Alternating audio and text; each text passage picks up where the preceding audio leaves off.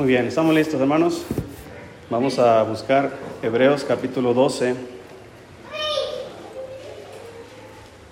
Las semanas pasadas hablamos acerca de la gracia, acerca de la paz y hoy vamos a ver un tema que cuando falta gracia, hermanos, o, paz, ocurre algo en nuestras vidas que a simple vista tal vez no se perciben en algunos, en otros ya está muy enraizado, que es la amargura. Si estamos ahí en Hebreos capítulo 12, versículo 12, dice la escritura, por lo cual levantad las manos caídas y las rodillas paralizadas, y haced sendas derechas para vuestros pies, para que lo cojo no se salga del camino, sino que sea sanado Seguid la paz con todos y la santidad, sin la cual nadie verá al Señor. Mirad bien, no sea que alguno deje de alcanzar la gracia de Dios, que brotando alguna raíz de amargura os estorbe y por ella muchos sean contaminados. Vamos a orar. Dios, gracias por su palabra. Bendígala, Señor. Usted conoce nuestras vidas y sabe exactamente, Señor, qué necesitamos oír. Yo ruego, Señor, que supla esa necesidad. Bendiga este tiempo, por favor, en el nombre de Jesús. Amén. Dice el apóstol, para mí, ¿verdad? Quien escribió Hebreos, no dice quién, pero para mí el apóstol Pablo es quien la escribió. Eh, pero dice aquí, en el 12, por lo cual levantad las manos caídas y las rodillas paralizadas. Aquí está hablando, hermanos, de una vida de oración, Dice, levantad las manos caídas y las rodillas paralizadas. Es decir, hermanos, una persona que, sus rodillas están paralizadas, eh, que sus manos están caídas, estamos hablando de una persona eh, desanimada, una persona que está, eh, si ha visto a una persona cuando anda desanimada, que, trae los brazos hacia abajo, ¿verdad? El hombro encogido hacia enfrente y, y una persona que siempre está negativa, rodillas paralizadas, que no puede moverse. Una falta de vida de oración, hermanos, en una persona siempre va, a ocasionar esto, que es desánimo, eh, inactividad, eh, falta de frutos, independientemente de la, la salud física. Dice, haced sendas derechas para vuestros pies, para que lo cojo no se salga del camino, sino que sea sanado. Nuestras vidas, como siempre hay un dicho que dice, ¿verdad? Que cada quien sabe de qué pie cojea. ¿Verdad? ¿Cuáles son nuestras debilidades? ¿Cuáles son nuestros problemas? ¿Dónde están nuestras fallas? Dice Dios, dice la palabra de Dios, mira, ¿quieres arreglar ese problema? Haz sendas derechas, como un riel, ¿verdad? Como un carril donde por ahí te vas a mantener hasta que puedas superar ese problema. Pero mientras no se puede. Seguir la paz con todos. La Biblia dice que si quieres ver el bien por muchos días, busca la paz y síguela y la santidad sin la cual nadie verá al Señor. Y en el 15 dice, mirad bien, no sea que alguno deje de alcanzar qué cosa? La gracia de Dios. ¿Cuál es el fruto, el resultado de dejar de alcanzar la gracia de Dios? Dice ahí que brotando alguna raíz de amargura os estorbe y por ella muchos sean contaminados. La amargura, hermanos, es una forma de depresión donde la persona se, enfoca negativamente en el mundo exterior, pensando que ha sido tratada injustamente. Según el diccionario, la palabra amargura significa aflicción, sin sabor, disgusto, pesadumbre, melancolía. Muchas veces la amargura es el resultado de un resentimiento. Y es un problema, hermanos, la amargura en la vida de nosotros los cristianos. No debemos por qué tener amargura. Inclusive vamos ahí en el libro de Efesios capítulo 4. Efesios capítulo 4. La Biblia nos da una orden aquí. El apóstol Pablo está enseñando la nueva vida en Cristo y dice ahí en Efesios 4, 17, fíjate cómo debería ser la, la nueva vida en Cristo. Si estamos ahí, hermanos. Dice el 17. Esto pues digo y requiero en el Señor, que ya no andéis como los otros gentiles que andan en la vanidad de su mente, teniendo el entendimiento entenebrecido, ajenos de la vida de Dios por la, por la ignorancia que en ellos hay, por la dureza de su corazón, los cuales, después que perdieron toda sensibilidad, se entregaron a la lascivia para cometer con avidez toda clase de impureza. Mas vosotros no habéis aprendido hacia Cristo, si en verdad le habéis oído y habéis sido por él enseñados, conforme a la verdad que está en Jesús, en cuanto a la pasada manera de vivir, despojaos del viejo hombre, que está viciado conforme a los deseos engañosos, y renovaos en el espíritu de vuestra mente, y vestíos del nuevo hombre, creado según Dios en la justicia y santidad de la verdad. Por lo cual, desechando la mentira, hablad verdad cada uno con su prójimo, porque somos miembros los unos de los otros. Airaos, pero no pequéis. No se ponga el sol sobre vuestro enojo, ni deis lugar al diablo. El que hurtaba, no hurte más, sino trabaje, haciendo con sus manos lo que es bueno, para que tenga que compartir con el que padece necesidad. Ninguna palabra corrompida salga de vuestra boca, sino la que sea buena para la necesaria edificación, a fin de dar gracia a los oyentes. Y no contristéis al Espíritu de Dios, Santo de Dios, con el cual fuiste sellados para el día de la redención. Quítese de vosotros toda amargura enojo, ira, gritería y maledicencia y toda malicia. Antes, antes sed benignos unos con otros, misericordiosos, perdonándoos unos a otros, como Dios también os perdonó a vosotros en Cristo. Hermanos, la raíz de la amargura, o más bien, la amargura es una raíz que produce enojo, ira, gritería, maledicencia, malicia, malignidad, falta de misericordia, falta de perdón. Es por eso que contamina a muchos. Vea, hermanos, uno puede decir, bueno, yo, yo no soy amargado, ¿verdad? Yo no, yo no tengo amargura en mi corazón. Voy a ponerlo así de simple.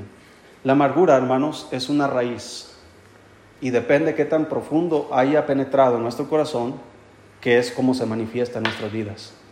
Todos en algún momento hemos tenido enojo, ira, gritería. ¿Cuántos no han gritado en su casa? A sus hijos, a su esposa, a su esposo.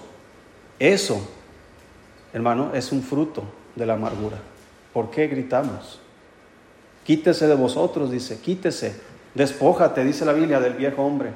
Por eso una vida donde dice allá en Hebreos, hermanos, que debemos levantar las manos caídas y las rodillas paralizadas, es, ¿sabes qué? Eh, ponte bien con Dios, actívate con Dios, que, que tu relación con Dios sea dinámica, sea constante.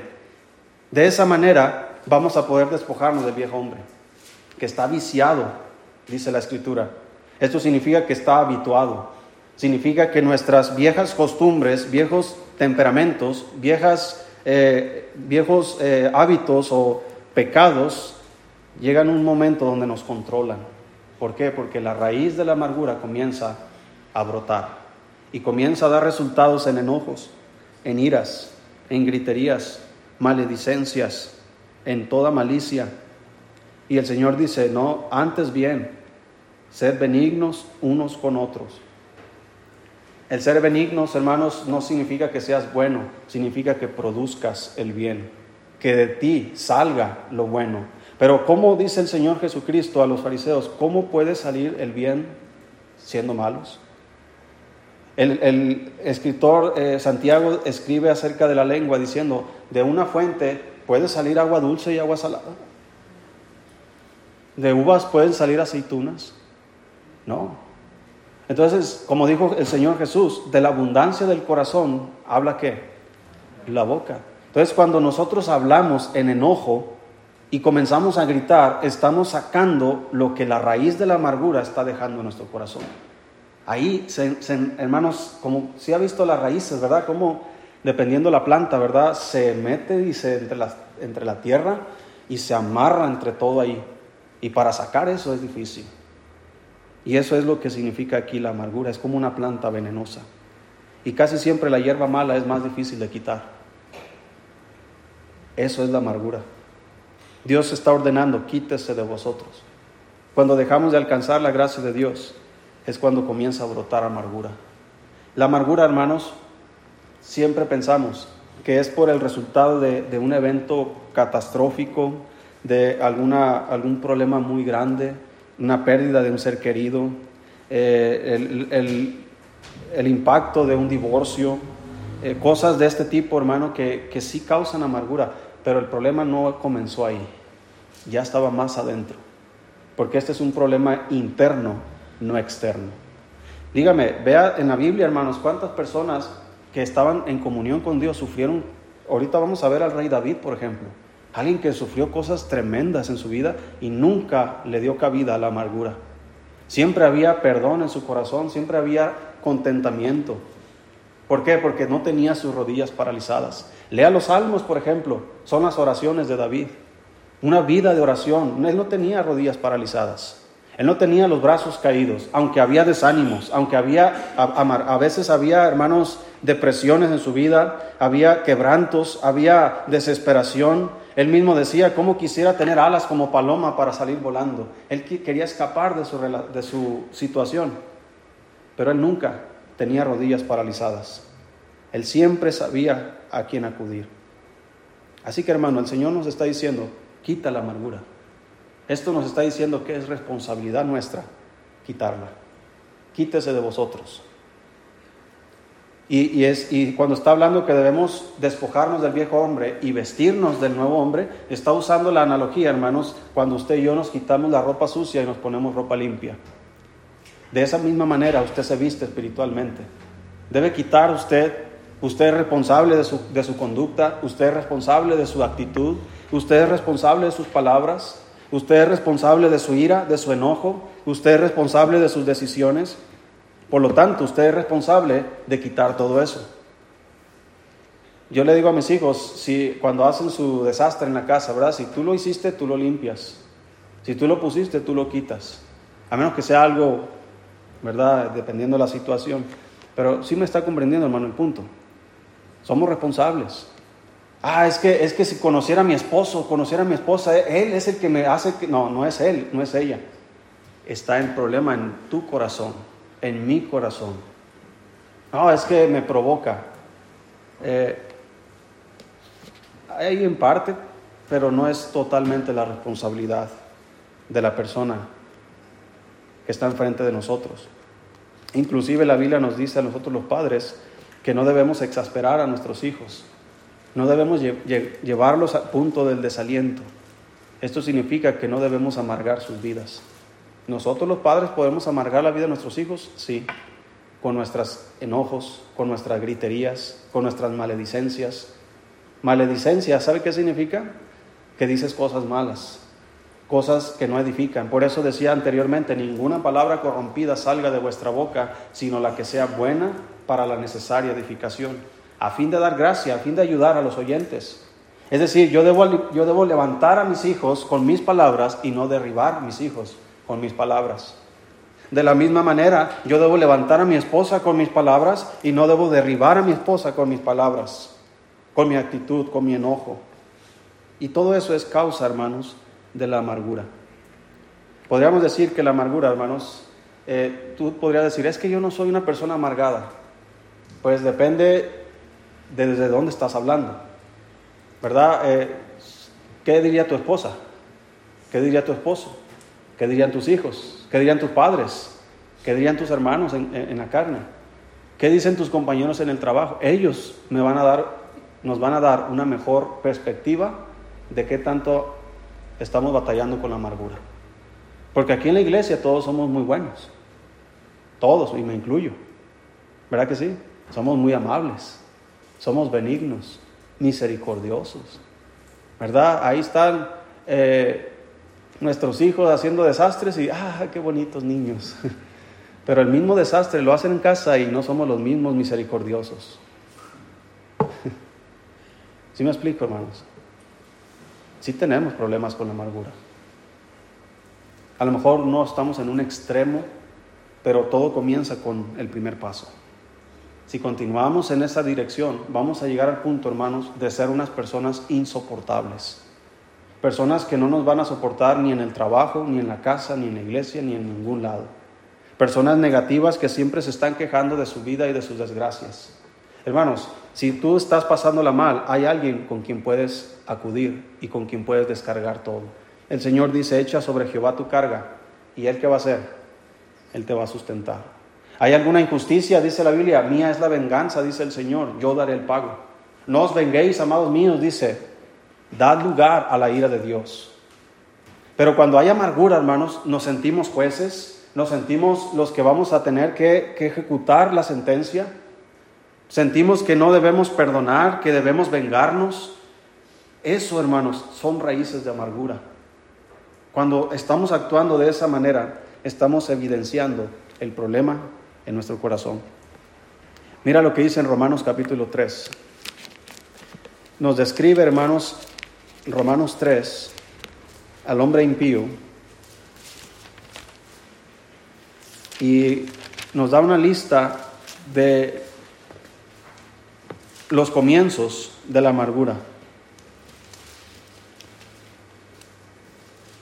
Si estamos ahí, hermanos. Romanos capítulo 3, versículo 10.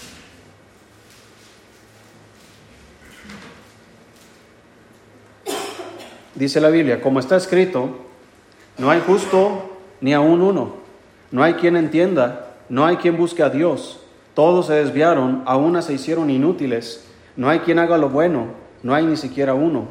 Sepulcro abierto es su garganta, con su lengua engañan, veneno de áspides hay debajo de sus labios, su boca está llena de maldición y de amargura. Sus pies se apresuran para derramar sangre, quebranto y desventura hay en sus caminos, y no conocieron camino de paz. No hay temor de Dios delante de sus ojos. Aquí hay una lista, hermanos, de evidencias de amargura. Aquí está hablando de la condición del hombre impío, donde tú y yo alguna vez fuimos hombres impíos, pero gracias a Dios que fuimos salvos, fuimos alcanzados por Dios. Mas sin embargo el Señor dice, despojaos de ese viejo hombre, de este al que está mencionando aquí. Despójate de esa antigua vida la que tenías. ¿Cuál? Aquí lo está describiendo. Vea, hermanos, la amargura tiene sus comienzos en lo que te pasa, no en lo que te pasa, sino en tu lejanía de Dios. Dice en estos pasajes que el hombre impío no busca a Dios, desviarse de los caminos de Dios, ser inútiles para Dios, no hacer el bien, como dice en otro pasaje, el que sabe hacer lo bueno y no lo hace, le es pecado, engaño, falta de paz, falta de temor a Dios. Todo eso, hermano, era lo que tú y yo teníamos antes de que fuéramos cristianos. Y el Señor dice ahora, Despójate de ese viejo hombre que está viciado en estas cosas. Ese viejo hombre le gusta estar lejos de Dios. Ese viejo hombre le gusta eh, desviarse de los caminos de Dios. A ese viejo hombre no le gusta hacer nada para Dios. A ese viejo hombre no le gusta hacer el bien. Ese viejo hombre le gusta engañar. Ese viejo hombre no puede estar en paz. No tiene temor de Dios. El Señor dice, despójate de eso. Y vístete del nuevo hombre que creado según Dios en justicia y santidad de la verdad. Ese nuevo hombre es Cristo Jesús. Y por eso Pablo decía, sed imitadores de, de, mí, como yo de Cristo. Podemos imitar a Cristo. Cristo, por todo lo que padeció, hermanos, la Biblia dice que aprendió la obediencia. En lugar de amargar su vida, en lugar de quejarse y por qué tanta desgracia y por qué tanta provocación de los hombres, por qué lo menospreciaron, él siempre, hermano, inclusive dice la Biblia que Él oró por los transgresores. Ahí vemos la vida libre de amargura. La amargura, hermanos, no llega de, un golpe. Es un proceso que a veces abarca meses, quizá años. Tal vez en, tu, en años pasados en tu vida, algo pasó que comenzó a crecer una raíz de amargura y nunca la sacaste. Entonces, todo lo, demás que suceda después de ese evento, hermanos, en tu vida, en mi vida, que sea algo en contra de nosotros, de nuestros intereses, de nuestros eh, deseos y pasiones, todo va a ir en contra y todo se va a ir añadiendo. Va a ir creciendo esta raíz. Se ha visto, hermanos, árboles, no sé cómo se llaman, pero crecen y comienzan las, las raíces, tú no las puedes ver, pero cuando ya están creciendo demasiado, comienzan a levantar las banquetas, comienzan a se, se empiezan a meter dentro de las casas y comienzan a levantar los muros. Eso es la amargura. La dejamos crecer y va a derribar todo a su paso. Así como ves esa casa que esta pared ya está toda inclinada y está agrietada, así va a estar nuestra vida. Así va a estar nuestra relación con nuestros hijos. Así va a estar nuestra relación con nuestra esposa, con su esposo. Así va a estar nuestra relación con los hermanos en Cristo. Así va a estar nuestra relación con Dios si no tenemos cuidado de la amargura. Por eso el Señor dice, quítese de vosotros. La única forma de evitar que ese árbol destruya tu casa es arrancando desde la raíz ese árbol. Porque si tú cortas solamente lo que se ve y dejas la raíz, con el tiempo sigue creciendo. Por eso nos confiamos a veces, ¿verdad? Que, ya se calmó todo por el momento, pero no has arreglado el problema de fondo y vuelve a surgir.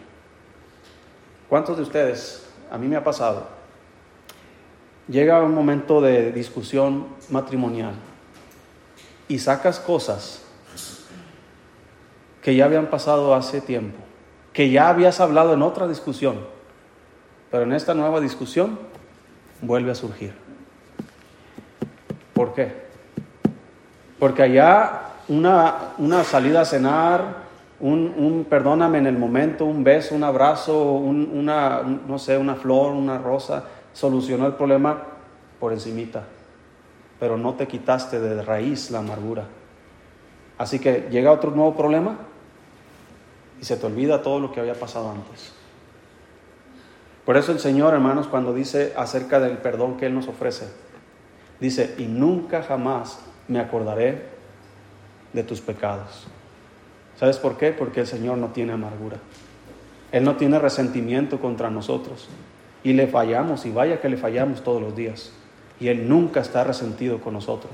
Como padre sí se molesta, porque la Biblia dice que, que Él es fuego consumidor y tiene que disciplinarnos como cualquier padre.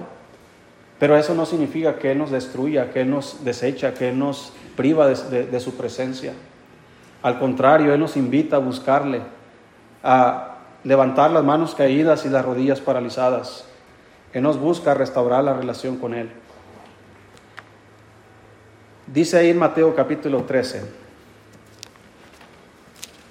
Hoy voy a durar más poquito, hermanos. No se vaya Después ya no van a querer venir a la iglesia. El pastor dura mucho. Sí, estamos ahí, Marcos 13. Pero mire, hermano, duro menos que un partido de fútbol. Eh, Mateo, perdón. Mateo capítulo 13. Estoy pensando de tener dos tiempos de 45 minutos. ¿verdad? Y eso que soy bueno por, el fútbol, porque si fuera de béisbol, imagina, vamos a tener cuántas entradas. ¿Cuántas? Nueve. Y si no acabamos, pues nos vamos a extras, ¿verdad? Gracias a Dios que no soy el apóstol Pablo, hermanos. Si sabes que una vez estuvo predicando toda la noche y, y uno se, se, durmió, estaba arriba de un segundo piso y se durmió, ¿sí recuerdas eso? Y se cayó y se mató el pobre. Ya después lo resucitaron. Yo no tengo ese poder, hermanos. Si estamos ahí, Mateo 13. Dice la escritura. Lo que vamos a leer, hermanos, es, yo sé que está hablando de otro tema, pero es exactamente lo que quiero eh, con el ejemplo. Es lo contrario a lo que vamos a ver. Estamos ahí en Mateo 13, versículo 1. Aquel día salió Jesús de la casa y se sentó junto al mar. Y se le juntó mucha gente. Y entrando él en la barca, se sentó, y toda la gente estaba en la playa. Y les habló muchas cosas por parábolas, diciendo, He aquí, el sembrador salió a sembrar, y mientras sembraba, parte de la semilla cayó junto al camino, y vinieron las aves y la comieron. Parte cayó en pedregales, donde no había mucha tierra y brotó pronto, porque no tenía profundidad de tierra.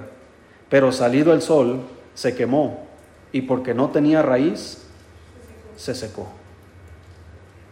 En otra parábola, en el, en ahí mismo el capítulo 13, versículo 36, si lo tienes, Dice ahí versículo 36, entonces despedida la gente, entró Jesús en la casa y acercándose a él sus discípulos le dijeron, explícanos la parábola de la cizaña del campo. Respondiendo él les dijo, el que siembra la buena semilla es el Hijo del Hombre. El campo es el mundo. La buena semilla son los hijos del reino y la cizaña son los hijos del malo. El enemigo que la sembró es el diablo. La ciega es el fin del siglo y los segadores son los ángeles. De manera que como se arranca la cizaña y se quema en el fuego, así será en el fin de este siglo. Esa parábola dice que un hombre sembró buena semilla en su campo, pero vino el enemigo de noche y sembró cizaña. Y, y crecieron juntos. Los siervos dijeron, ¿quieres que cortemos la cizaña? No, déjenlo que crezcan juntos. No vaya a ser que junto con la, el trigo, con la cizaña, cortes el trigo también. Así que hermano, hay dos sembradores. ¿Quién crees tú que siembra la amargura en nuestro corazón? El diablo. Usa las circunstancias, usa personas, usa problemas para ocasionar dentro de nosotros resentimiento contra alguien. Puede ser contra tu esposa, contra tu esposo, contra tus hijos, contra tu jefe en el trabajo, puede ser contra el pastor, contra un hermano en la iglesia o puede ser directamente contra Dios. Conozco personas que están enojadas con Dios, cristianos que están molestos con Dios, porque no sanó a su mamá, porque no curó a su papá, se amargaron contra Dios. Permitieron que la amargura creciera. El diablo sembró su, su cizaña. Pero esta parábola del sembrador nos dice cómo quitar la amargura, cómo quitar la raíz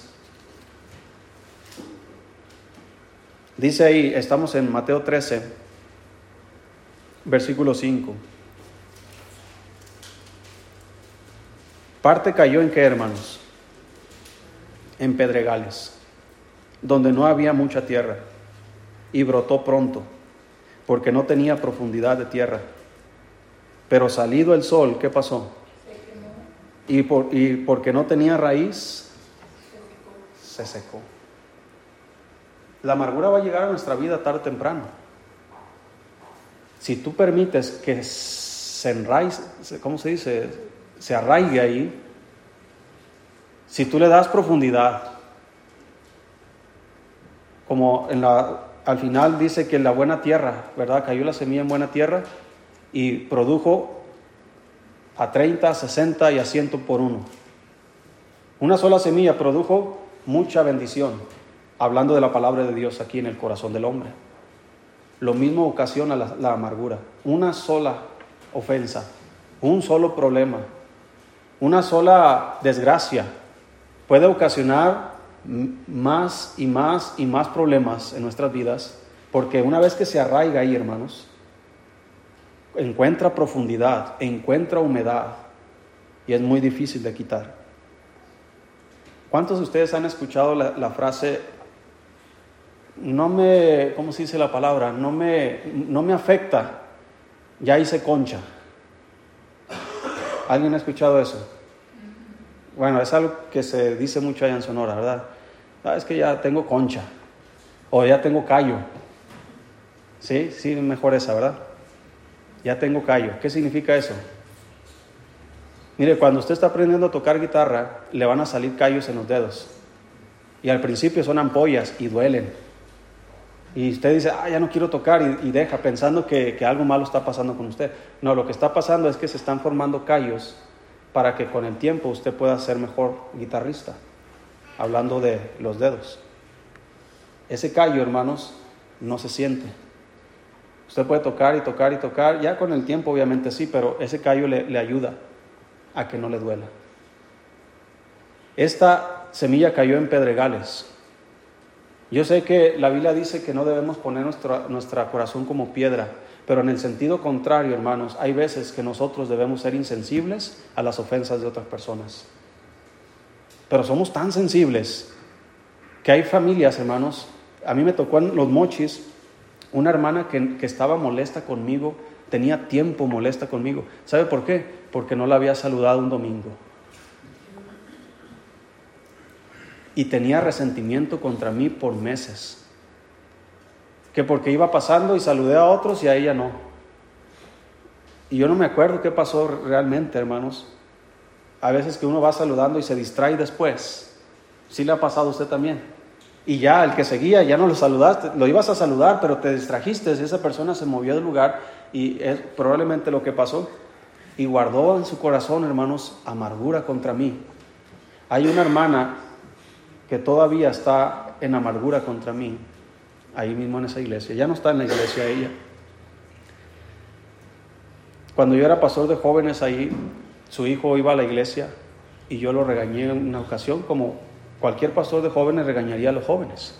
Los jóvenes no son perfectos, se equivocan y es necesario de vez en cuando llamarles la atención. Y ese muchacho algo pasó, no sé, y lo regañé.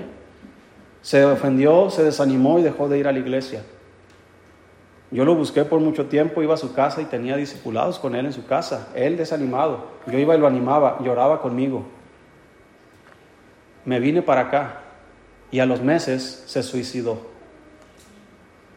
Y su mamá me echa la culpa a mí de que yo fui el causante de que su hijo se hubiera quitado la vida. Es una historia muy larga, pero esa hermana fue víctima del diablo, donde sembró cizaña y se arraigó tanto que hasta la fecha no solamente está amargada contra mí, está amargada contra Dios. ¿Pudiera sucedernos a nosotros? Sí. Mirad bien, dice la Biblia. No sea que alguno deje de alcanzar la, la gracia de Dios, que brotando una raíz de amargura os estorbe. Quiero enseñarte, hermanos, ya para terminar, cómo podemos despojarnos de la amargura. Puedes despojarte de ella ahorita y mañana se te va a presentar a la puerta otra vez. Pero al menos vas a saber cómo quitarla. Es imposible que nunca jamás vuelva la amargura a tocar nuestra, nuestra puerta. Pero si tú y yo ya, sabemos cómo quitarlas, ya sabemos eh, el remedio, vamos a poder actuar correctamente. Hace, hace como un año más o menos fuimos al campamento jóvenes y había chinches ahí en, las cabañas.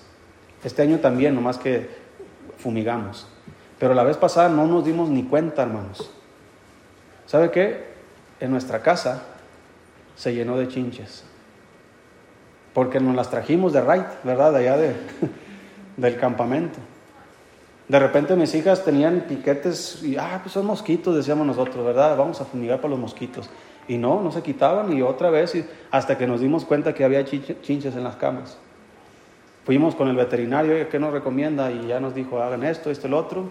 Buscamos en internet cómo eliminar las chinches. Quisimos hacer de todo hasta que encontramos la solución.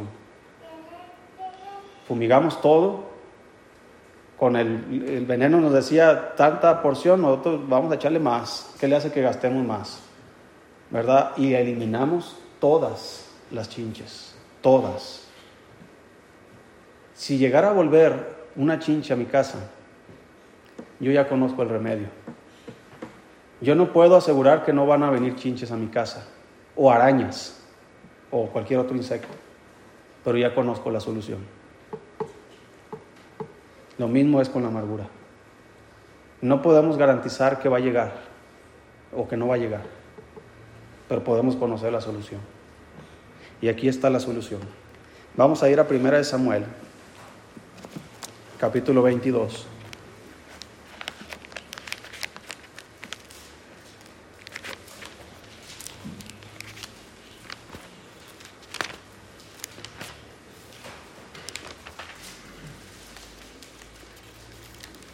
Si tú estudias la vida de David,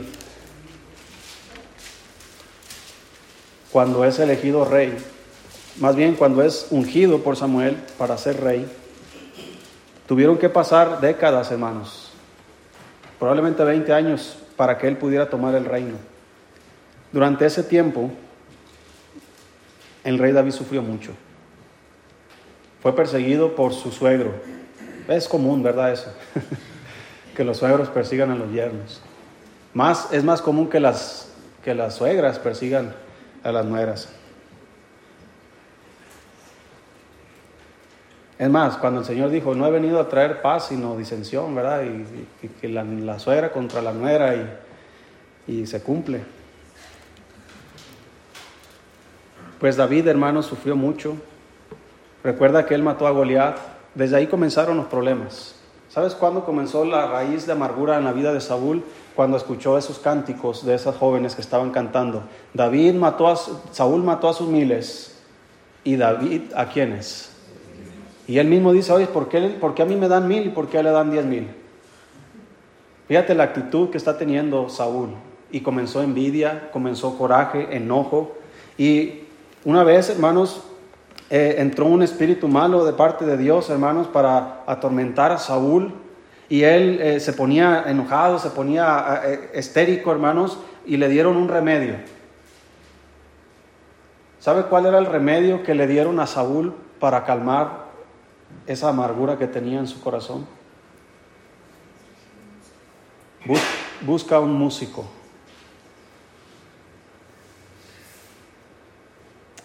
Poco la, si me consigo un músico voy a dejar de ser amargado. y fueron a traer a David, que tocaba el arpa. Yo no, obviamente nunca lo hemos escuchado, pero yo me imagino que tocaba precioso.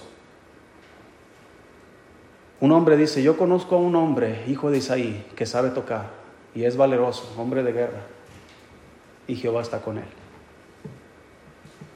Tráiganmelo, lo trajeron, lo pusieron en la sala ahí donde estaba Saúl y él tocaba con su arpa y dice la Biblia que se calmaba Saúl. De, estar en esteria, hermanos, en, estar en extrema amargura en su corazón, eh, la música comenzaba a relajarlo, comenzaba a calmarlo. Pero como Dios no estaba con él, la raíz seguía ahí. Dice que mientras David tocaba, él se calmaba y de repente como que volvía a enojarse. Yo creo que se acordaba del otro canto, ¿verdad? De David mató a sus, Saúl mató a sus miles y, y a ese no le gustaba tanto y agarraba su lanza, dice la Biblia, y, quería enclavar a David en la pared. David lo esquivaba y salía corriendo. Así duró un tiempo. El rey comenzó a volverse loco. Y esa es una de las características de la amargura.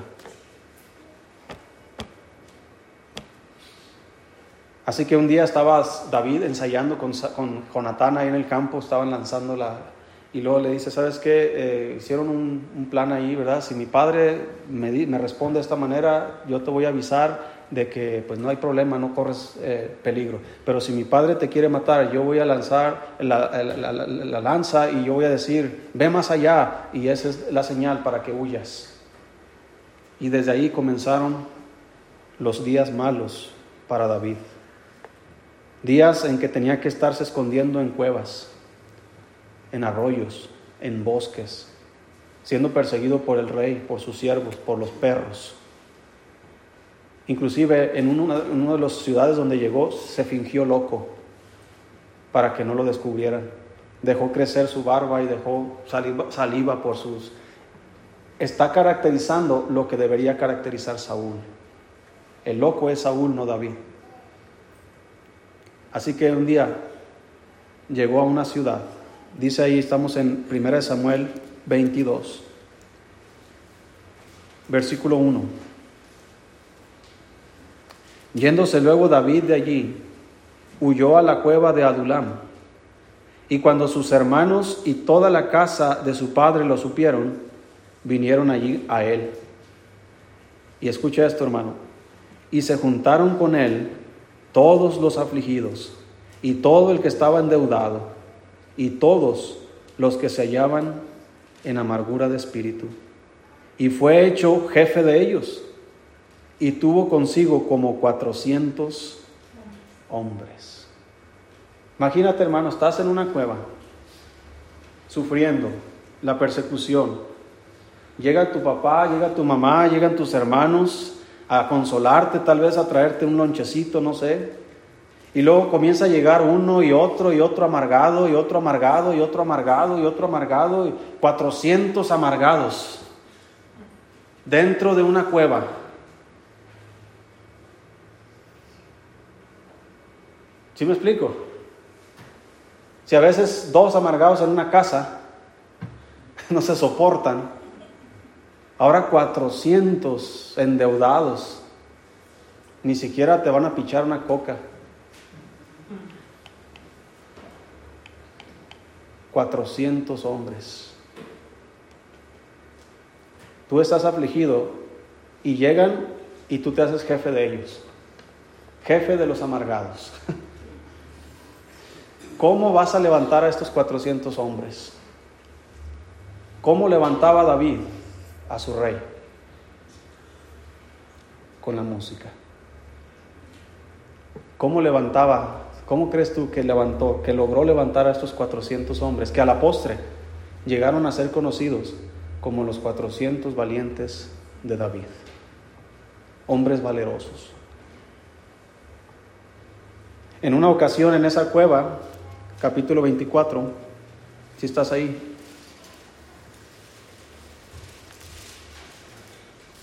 Quiero mostrarte, hermanos, David es un tipo de Cristo. Esto significa que eh, David nos va a modelar al Señor Jesucristo con su vida. Y dice en el capítulo 24, cuando Saúl volvió de perseguir a los filisteos, le dieron aviso diciendo, he aquí David está en el desierto de Engadi. Y tomando Saúl tres mil hombres escogidos de todo Israel, fue en busca de David y de sus hombres por las cumbres de los peñascos de las, de las cabras monteses. Y cuando llegó a un redil de ovejas en el camino, donde había una cueva, entró Saúl en ella para cubrir sus pies. Ahora, quiero que sepas qué significa esto. Literalmente entró al baño, cubrir sus pies. Él va y entra a la, a la, a la cueva hacer sus necesidades. Y dice ahí, y David y sus hombres estaban sentados en los rincones de la cueva. Qué vergüenza. Está la cueva y todos están pegados a las paredes, porque están escuchando tres mil hombres que vienen ahí buscándole, perros. Llegan, se sientan, había un, ovejas ahí, y dice que Saúl entró a esa cueva a cubrir sus pies. Entonces, vea lo que sigue ahí. Versículo 4. Entonces los hombres de David le dijeron, he aquí el día de que te dijo Jehová, he aquí que entregó a tu enemigo en tu mano y harás con él como te pareciere. Y se levantó David y calladamente cortó la orilla del manto de Saúl. Después de esto se turbó el corazón de David porque había cortado la orilla del manto de Saúl. Y dijo a sus hombres, Jehová me guarde de hacer tal cosa contra mi Señor, el ungido de Jehová, que yo extienda mi mano contra él porque es el ungido de Jehová. Así reprimió David a quien, hermanos, con palabras. ¿Sabes qué estaban haciendo los otros 400? ¿Sabes qué? Échatelo, ahí está, mira, está solo. No tiene nadie, no tiene guardias. Es más, hasta lo espiritualizaron. Dios te lo puso ahí. Pero Dios no actúa de esa manera. Así que había un pesar en su corazón por solamente haber cortado un pedacito del manto. Dice el 7, así reprimió David a sus hombres con palabras y no les permitió que se levantasen contra Saúl. Imagínate hermano, esos hombres están en amargura por Saúl también. Están enojados contra el rey. Están endeudados porque el rey los metió en deudas. Están en angustia, hermano, porque el rey los angustió. Así que somos 400 contra uno. Es el momento de acabar con Saúl.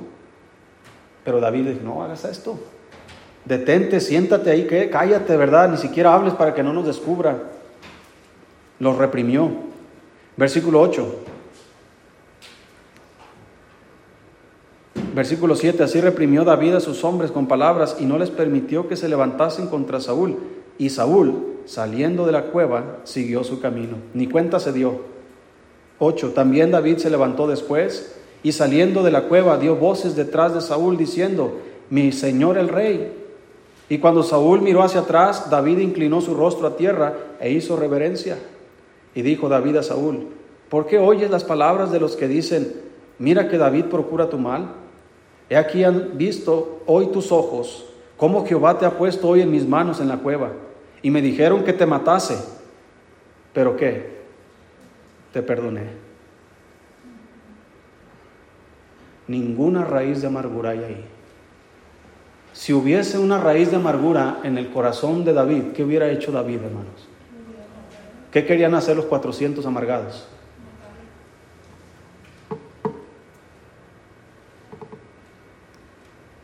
Así que al final Saúl se fue, dejó ir a David. Después siguió la persecución. Pero en esa cueva, David les está enseñando a estos 400 amargados lo que es el perdón. Terminamos con el Salmo 57. Fue un salmo que escribió en esa cueva.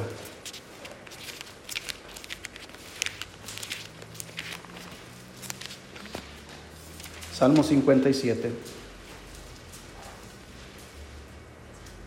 Si lo tienes, hermano. Fíjate el remedio de David. Dice versículo 1, ten misericordia de mí. Bueno, voy a leer estas palabras. Dice al músico principal sobre no destruyas, Mictam de David, cuando huyó de delante de Saúl a la cueva. Dice, ten misericordia de mí, oh Dios, ten misericordia de mí porque en ti ha confiado mi alma. Y en la sombra de tus alas me ampararé hasta que pasen los quebrantos. Clamaré al Dios altísimo, al Dios que me favorece. Él enviará desde los cielos y me salvará de la infamia del que me acosa. Dios enviará su misericordia y su verdad. Mi vida está entre, los entre leones. Estoy echado entre hijos de hombres que vomitan llamas. Sus dientes son lanzas y saetas y su lengua espada aguda. Exaltado sea sobre los cielos, oh Dios, sobre toda la tierra sea tu gloria. Red han armado mis pasos, se ha abatido mi alma. Hoyo han cavado delante de mí, en medio de él han caído ellos mismos. Pronto está mi corazón, oh Dios, mi corazón está dispuesto. Cantaré y trovaré salmos. Despierta, alma mía, despierta, salterio y arpa. Me levantaré de mañana te alabaré entre los pueblos, oh Señor, cantaré de ti entre las naciones, porque grande es hasta los cielos tu misericordia y hasta las nubes tu verdad. Exaltado sea sobre los cielos, oh Dios, sobre toda la tierra sea. Imagínense esos 400 amargados sentados en esa cueva escuchando este canto.